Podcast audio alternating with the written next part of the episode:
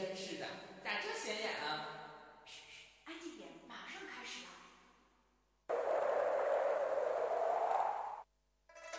这一刻，我已经等了很久了，是时候了结了。希望你不要后悔。哼我从不后悔。你的刀呢？手中无刀，心中有刀。呵呵，真正的高手是手中无刀，心中也无刀。多说无益，出招吧！大家好，欢迎大家准时收听我们的博客江湖。哎，咋回事？咋回事？这人都去哪儿了？咋不比了这？还比嘛呀？博客江湖都开始了，赶紧的吧！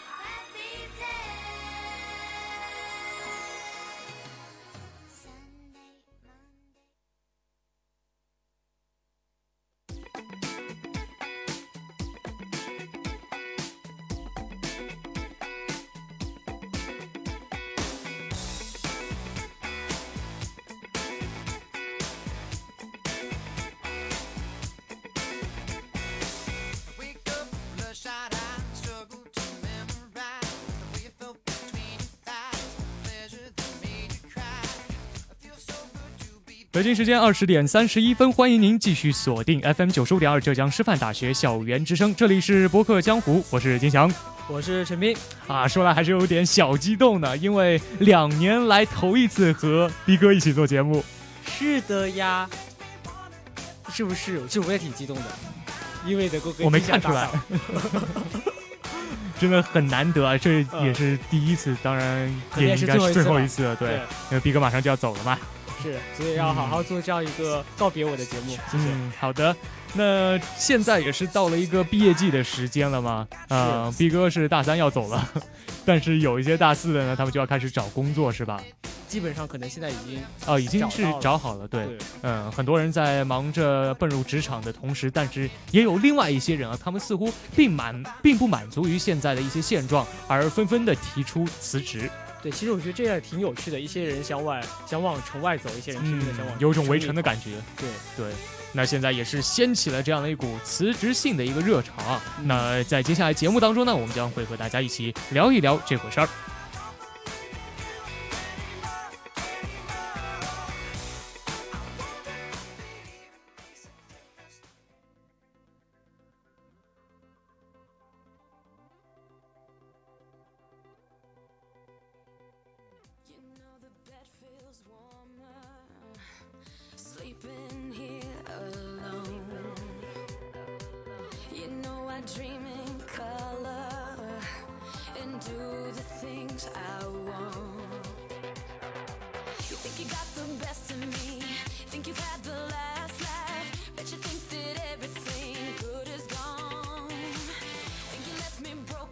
的，随着音乐的切换呢，马上进入到今天的第一条资讯，就是刚才和大家提到过的关于辞职信的那些事儿哈。嗯，在五月二十三号的时候呢，网上就出现了一封文采飞扬的签字辞职信。这当事人呢是一位公务员，就是恩施州的纪委研究法规室的一个主任，叫做孙勇。那他今年呢也是三十七岁了，是一个副县级的纪检干部。其实他的官位，我觉得应该是还蛮高的，在普通的公务员当中，嗯，是吧？那和普通公务员呃公务员相比，还是蛮高的。对。那这样的一个公务员，他也是提出了这样一个辞职的申请。嗯，我会觉得。还是蛮有趣的，因为公务员在大家的眼中都是一个铁饭碗。有些人可能觉得这辈子考了公务员之后就够了，但是他却提出了辞职。嗯，非常的有勇气吧？那当然，他的这样一个事件也让我们想到了前一段时间比较火的一个女老师顾老师嘛，她也提出来说，世界那么大，我想去看看。由此呢，就掀起了一股这个辞职信的一个热潮。那，呃，不知道为什么辞职信会这么火呢？那在接下来当中，我们将和大家一起来探讨一下。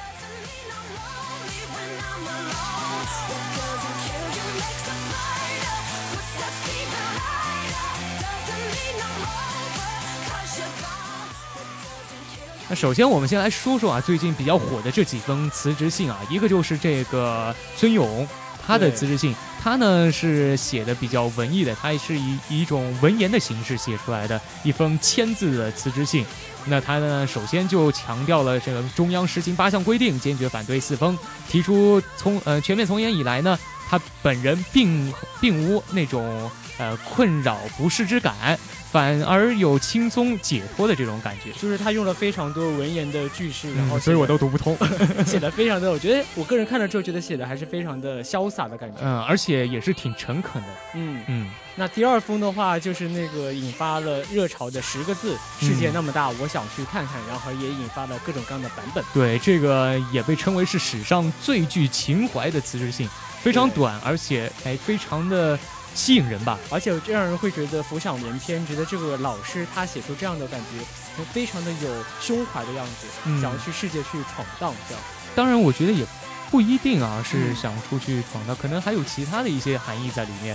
呃，总之可以有不同的解读。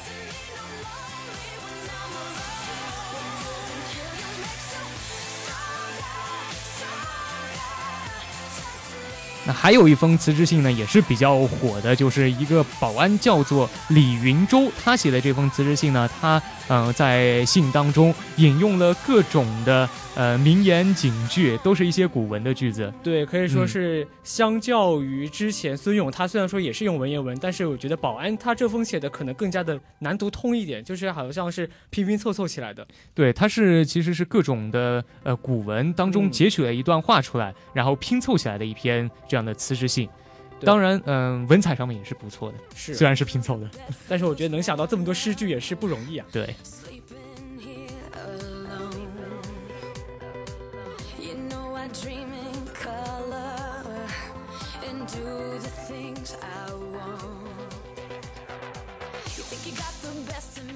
那说到这么多的辞职信啊，那这个辞职热潮也是掀起了。为什么会有那么多人会去选择？呃，放弃自己的一份安稳的工作，然后去辞职呢？对，我觉得这背后的一些原因也是需要我们去探讨的。因为现在已经就业已经非常越来越困难了嘛。嗯，很多人都巴不得能够找到一份工作，但是他们却选择去辞职。而且有些人他们工作还不错的，像老师啊、公务员都是常人所认为的铁饭碗，但是他们却放弃了。但是，嗯，我觉得他们可能是心中。有对他们来说更重要的东西，有更想去追求的一些东西，比这些工作更为重要。就是我觉得，就像在孙勇他自己也是提到说，他之所以选择辞职，是因为他觉得他的志趣不在这里。嗯，就是他的志向更高远。对他想去当一名律师，对对对。其实律师这个职业也是非常困难的，好像。嗯，但是我会觉得律师可能比起他现在这样一份看似安逸，但是实则没有什么。实实质性的一些价值的工作来对更有意思。对，其实虽然说那么多人会去抢着考公务员，但是公务员的工作就是普通公务员的工作，可能并不是那么的有趣，相对非常的枯燥，而且非常的乏味。对，而你去选择当一名律师的话，能够接触到各种各样的案件，各种各样的人，能够与不同的人接触。这样的话或许更会有意思一点，而且现在的其实中国的可能说司法制度还是有有很多要需要完善的地方，但是他能够这样子去挑战律师这样一个职业，我觉得他的勇气也是非常可嘉的。嗯，那可能就是在他心里吧，律师这个工作的重要性远远的大于这那他对于公务员的一种追求，也就是他心中的追求是更加高远。对。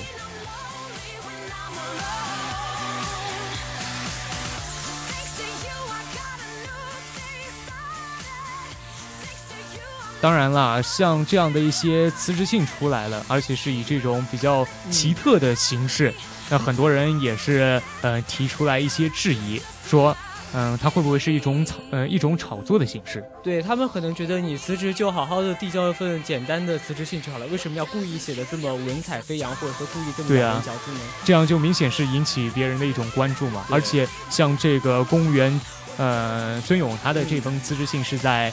那个顾老师那封简短的辞职信火了之后，然后才出来的，那这样更会引起人的一种质疑。对，但是我会觉得，可能另外一方面，他们本来就是想要展示自己的一种才能吧，就是感觉说“此地不留爷，自有留爷处”嘛，这种感觉。非常霸气，对，非常的潇洒，嗯。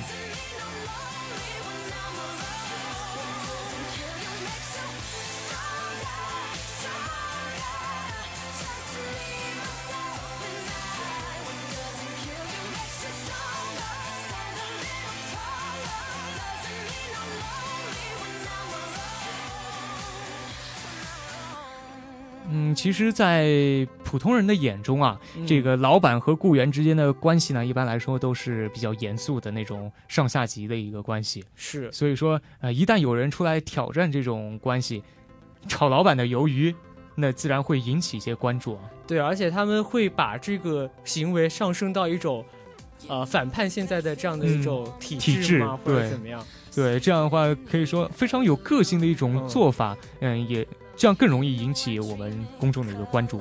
对，但是我有时候会觉得辞职可能不需要把它拔高的这样一个高的一个层次上面，嗯毕竟是自己的一个选择嘛。对啊，就是有嗯些人可能他就是喜欢这样子去换工作，去尝试不同嗯不、嗯不一样的一种新鲜感或者怎么样。嗯对，对，萝卜青菜各有所爱。是。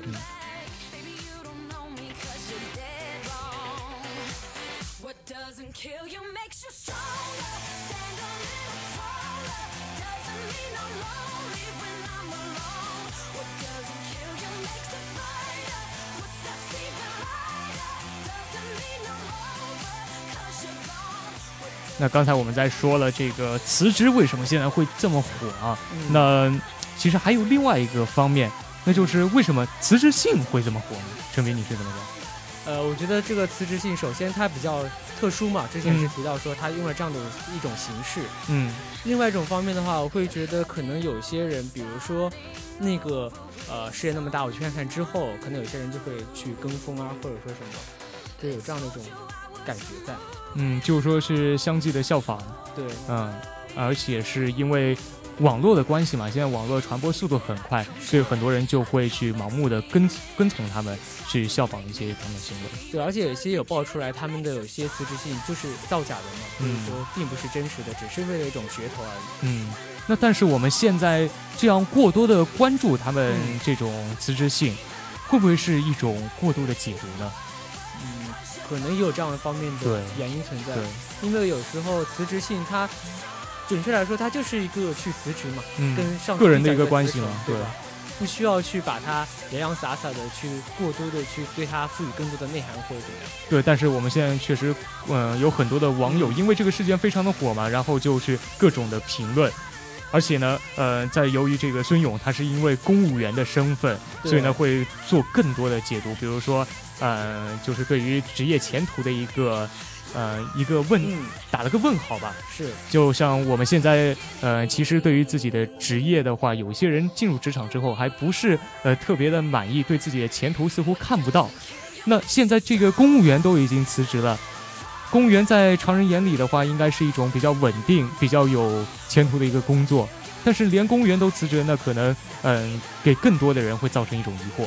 但是有时候我会觉得，他们虽然说在热炒，只是在网上在热炒，嗯但是现实生活当中，他们可能 不会去辞职，对啊，他们就会觉得，哎，看着就是看热闹嘛，看热闹看热闹不嫌。事儿大。对，然后他们自己的话，可能表面上在说啊，他们做的很好，或者说他们嗯做的怎么样，但是实际上他觉得现在工作对于他来说，他已经非常满足了。嗯，但是 这样的人，这个心什么心态呢？就是这样的人其实也很多，就是现在网络上充斥着各种各样的呃人物存在嘛。对他他们可能在自己的现实生活中并找不到一种自我价值的一个存在感，对所以呢，希望在网络当中能够寻找到属于自己的一份天地。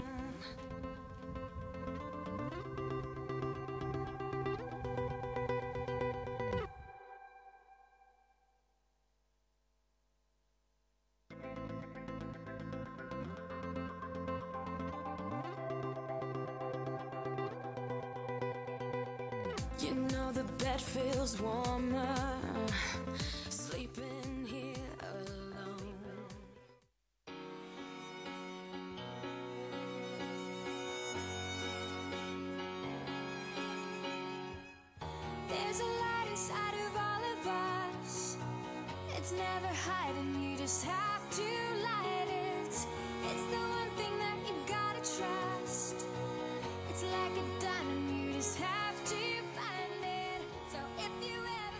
好的，接下来进入到今天的第二条资讯。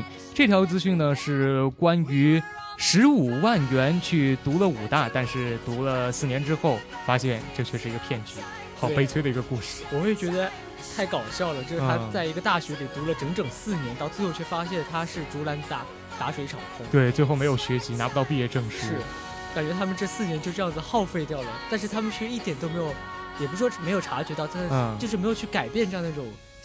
他们是有察觉，但是不敢去质疑。像呃，这个当事人的话，有一位叫做张鹏，他回忆这嗯四年的经历，他也坦然的承认自己这四年的大学生活似乎与周围的其他的同学有些不同。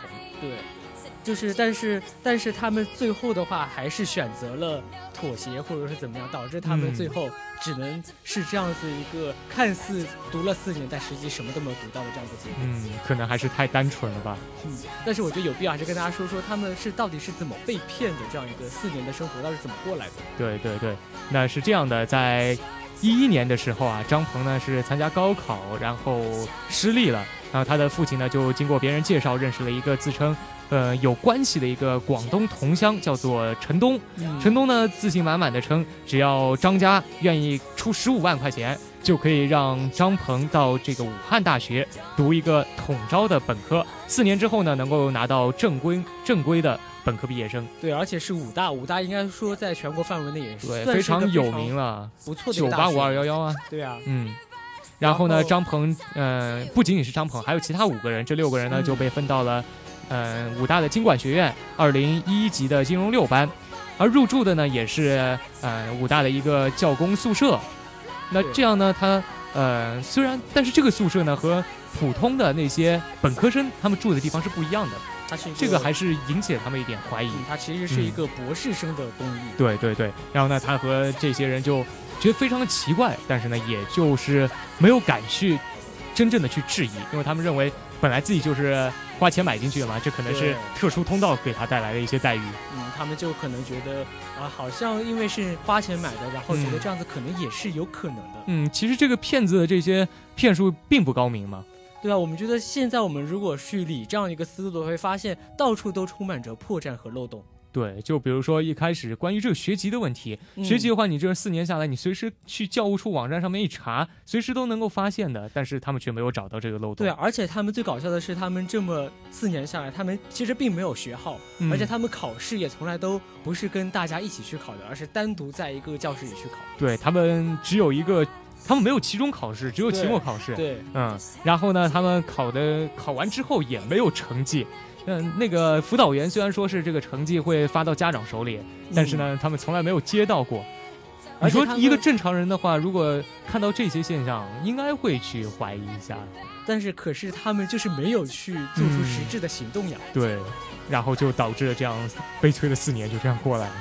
我所以说我会觉得，在整个事件当中，最重要的还是与他们那样一种，呃，怕露怯的这样一种心态吧，因为他们本身就并不是通过正规的手段进来对的，，所以一不敢去，就觉得自己好像和别人不同。对，嗯，当然他们也有一定的侥幸心理在那边。嗯如果自己不是想着啊交这十五块十五万块钱就一定能够呃读完武大，这个是原来给他们的一个保证嘛，对对吧？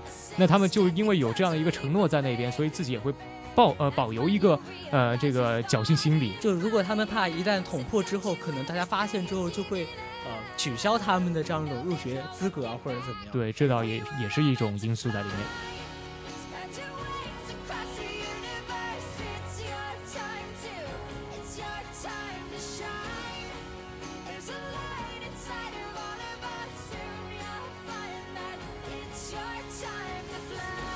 当然不仅仅是这六个学生自己，我觉得他们周围的同学也有点奇怪。你说一个班上哈。嗯、这些学生和自己不是在一个考场里面考试，然后嗯又没有学号，你说周围人总该会议论点什么吧？对啊，他们总该会觉得这些异类到底是怎么个存在法？对啊，有一些谣传啊什么，应该也会传到这六个人耳朵当中，可但是确实并没有。对，我会觉得他们平时这些其他的同学也太把就是那种什么事不关己高高挂起嘛，觉得这嗯六个人随他们过去吧，然后我们过好自己的生活就够了。其实也不仅仅是现在大学生，现在整个社会上都嗯似乎缺乏了这种呃正义感。嗯，我也觉得是，嗯就是如果旁边的同学能够稍加注意，然后稍作提醒的话，可能嗯这样一个非常充满着漏洞的这样个骗局就能够一下子就戳破对，无法进行下去。是。嗯，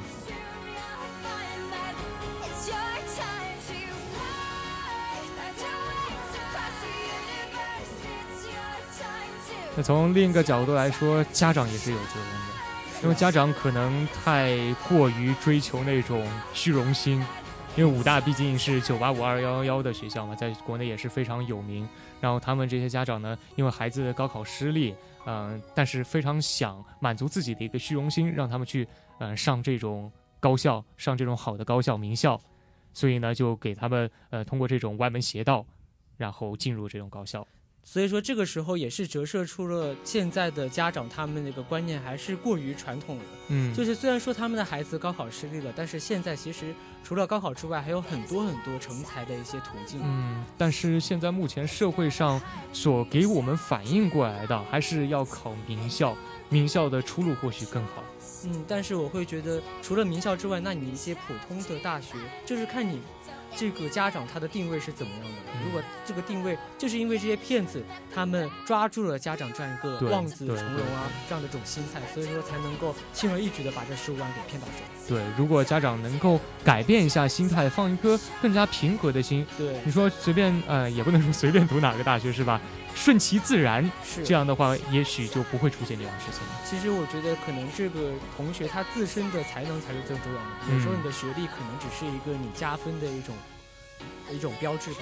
对，嗯、学历的话，其实只有在第一次就业的时候还是有点用。像你如果有了一定的工作经验之后，学历其实并不被这呃用人单位所看重，它更多的是看重你的能力，能力的一个呃高低。对，所以说现在我觉得家长他们的心态和观念嗯也需要一定的改变和扭转。嗯，当然现在其实教育方面也是在做一定的改革，嗯，更加偏向于，也不能说更加偏向于，嗯，逐步的偏向于能力的一个培养。就像现在的高考制度也是在做一定的方向的调整。嗯，像现在的话，应该是取消了文理科的一个分科了。嗯，而且自主招生的比例也是越来越大。现在同学就是有可以去挖用自己的才能去上大学。对，而且是能够上一个好的大学。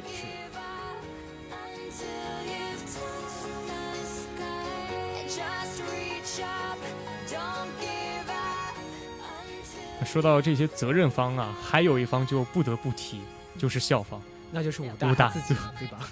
为什么会出现这样大的一个漏洞？你说，呃，像骗十五万块钱，这个和他们没关系，嗯，但是安排学生去上课，然后安排学生入住，这样的话，入住其实和他们的管理系统是有密切的联系的。所以说我觉得这个他们。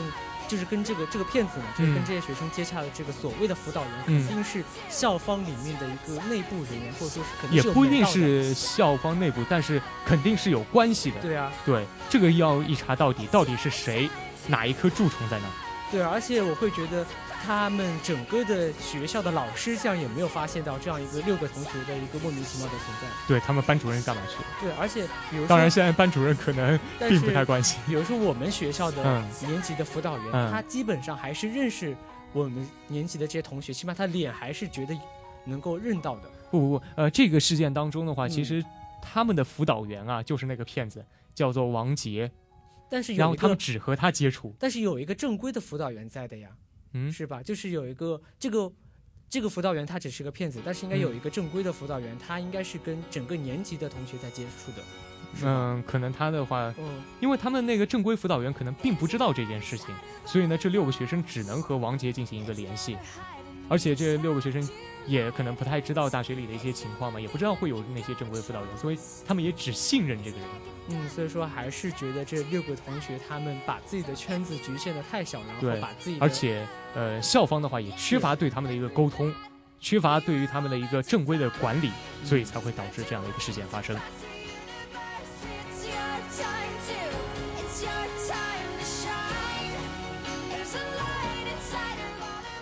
那马上呢也要进行新一年的高考了，对那很多的学子又要面临着择校的一个问题。嗯，其实现在社会上这种骗局太多了，而且呃不仅仅是骗局吧，一些野鸡大学的存在也很多。是，嗯所以说这个时候我觉得，首先是考生他们的心态要嗯放平，嗯如果真的没有考好的话，也不要因为什么疾病乱投医这样子去嗯抓一些用侥幸所谓的良方对对对，导致这样一个四年读下来什么都没得到这样一个悲，剧。竹篮打水一场空。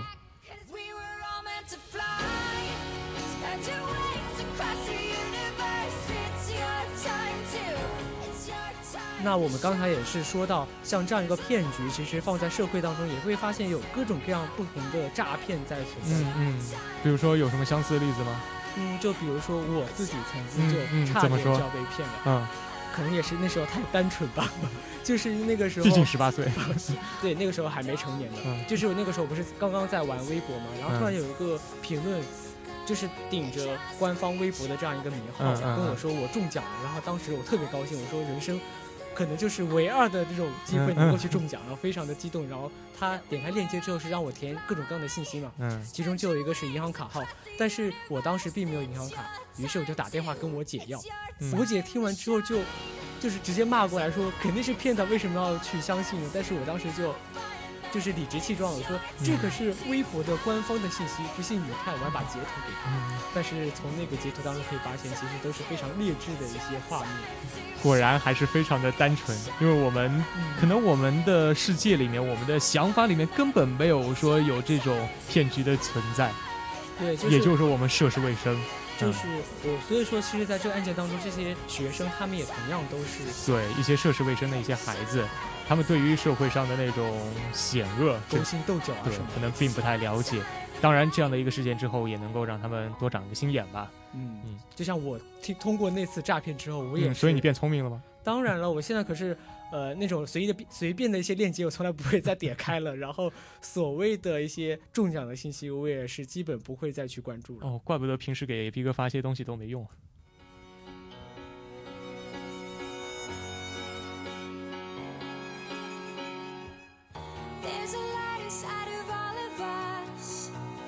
Never hiding, you just have. 好的，在节目的最后呢，我们再和大家一起回顾一下本期节目的一些主要内容。首先给大家分享的第一条资讯呢，就是关于辞职信很忙的这样的一件事情。嗯，其实从中也是反映出了当下人们对于工作的一种迷茫和困惑吧，嗯，当然也也有网友盲目跟风的这样一种嫌疑所在。呃对对对，呃，第二个呢，就是关于十五万元读了武大，最后四年之后却发觉这是一个骗局。嗯，其实呢，这些学生可能也是太过于单纯了，连这样的一个漏洞百出的一个骗局都没有识破。嗯，也是看出各方的一些责任方在这样一个嗯事件当中都有一定的责任所在。嗯，都需要反思。对，也是希望我们以后能够擦亮眼睛吧，好好的分清楚哪些是真实的，哪些是虚假的。嗯，好的，那我们今天的博客江湖呢就到这里了。我是金翔，我是陈斌，我们下期再见。拜拜。